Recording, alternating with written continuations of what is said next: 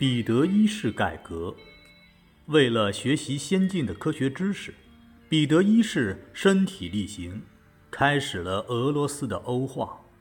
他决定打开大门，去了解西欧。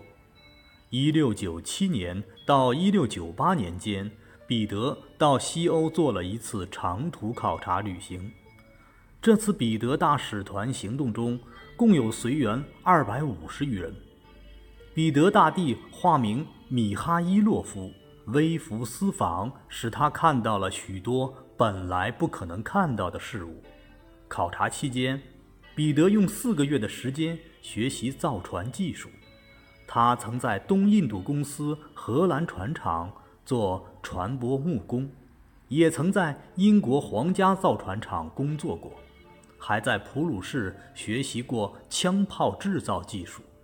并参观了工厂、学校、博物馆，还到英国国会旁听。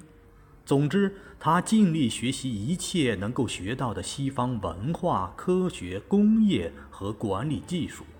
彼得一世回国后，实行了一系列改革。在政治体制方面，彼得一世废除贵族杜马，建立参政院，负责拟定法令。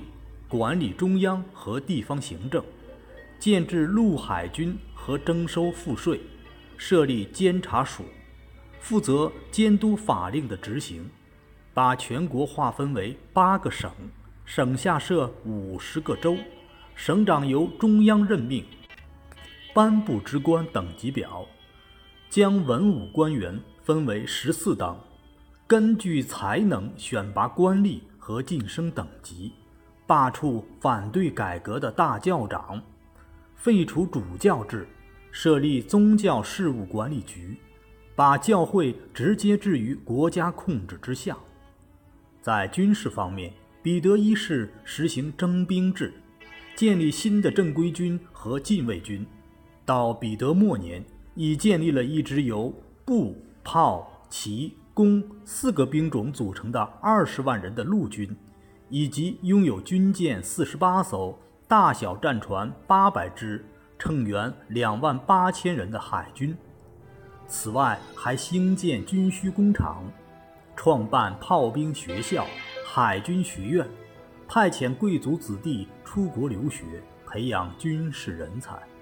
在经济方面，彼得一世大力发展工商业，兴建国家工厂，奖励私人办企业。允许外国人在俄国投资设厂，招聘外国技术人员。在他统治期间，俄国先后兴建各种手工工厂二百四十多家。他还实行重商主义政策，增加出口，减少进口，提高关税率。在文化教育方面，彼得一世创办俄国科学院，建立俄国第一座博物馆。创办俄国第一份报纸《新闻报》，开办各类学校，简化俄文字母，采用欧洲新历，翻译出版西欧著作，提倡西欧的服饰礼仪和生活方式。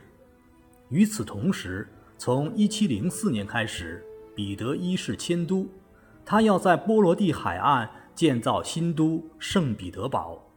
圣彼得堡远离俄国经济附属地区。所有的供应都必须通过荒无人烟的广大地区运输而至，但是新都对于取得波罗的海的出海口，使俄国走向世界、向外扩张，其意义深远而重大。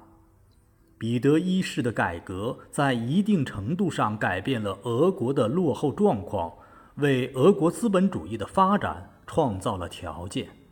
但它是建立在封建农奴制基础上的，是靠残酷的剥夺农奴来进行的。